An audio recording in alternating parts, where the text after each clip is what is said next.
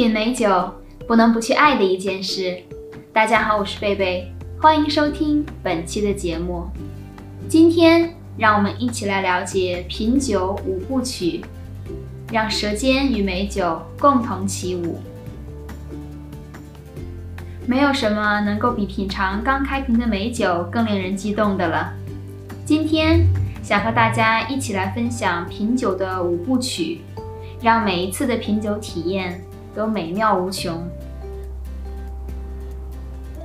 品酒五部曲又名五 S，是一个在品酒时经常被提到的术语。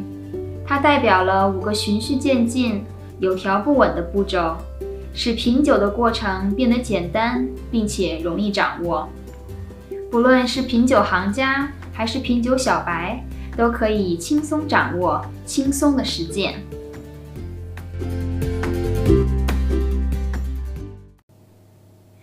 一个 S，C，观察。当酒倒入杯中后，通过观察便可以得到许多的信息，包括酒的颜色、酒龄、酒体、清晰度、是否有沉淀等。最好的观察方式是将酒杯对着白色的背景，如餐巾布或是白纸，这样才能够最准确地观察酒的状况。在颜色上面，葡萄酒的颜色与酒的年龄是相辅相成的。白葡萄酒会随着酒龄的增长而颜色增深，而红葡萄酒则会随着酒龄的增长而颜色减少。对于白葡萄酒来说，酒体的颜色从微黄带绿到棕色不等。随着白葡萄酒陈酿时间的增长，酒体的颜色也会从浅到深慢慢的增加，由最初的微黄带绿到浅黄色，之后转为麦秆色，再加深成为金色，然后变为琥珀色，最后加深成为了棕色。而对于红葡萄酒来说，酒的颜色从紫色到棕色不等，随着红葡萄酒陈酿时间的增长。酒液的明亮色泽会慢慢的消退，由最初的紫色或是红宝石色，慢慢变成石榴红色，然后转为茶色，最后变成棕色。一瓶陈年了二十年的美酒，不论是白葡萄酒还是红葡萄酒，在倒入杯中后，或许颜色已不再明亮，但是这并不代表着酒的品质有变差。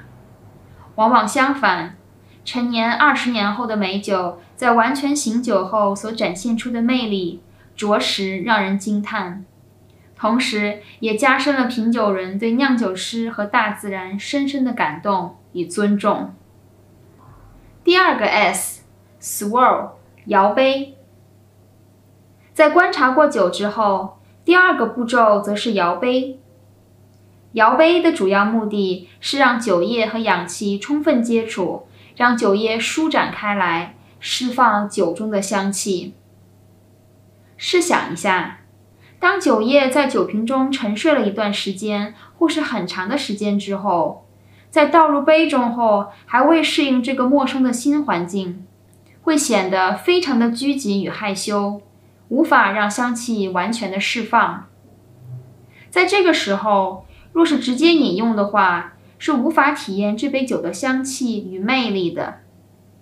而通过摇杯这个过程，能够让酒慢慢的放松、舒缓下来，逐渐适应新的环境，从而展现出自己的魅力。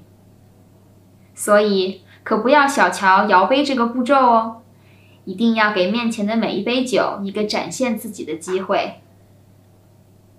第三个 S。Sniff，闻。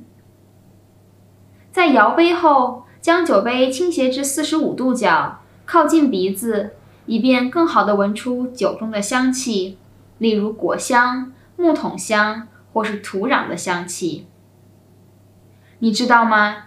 通过闻，便可以大致了解酒在入口之后会品尝到怎样的香气。酒体饱满的酒，如赤霞珠、希拉等。有时在不用摇杯的状况下，就可以闻到充裕的香气。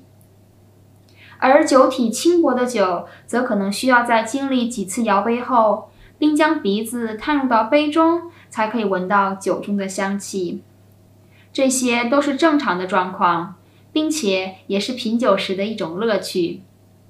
同时，你会惊喜地发现，随着闻酒的次数越来越多，鼻子的灵敏度和准确度也会变得越来越好呢。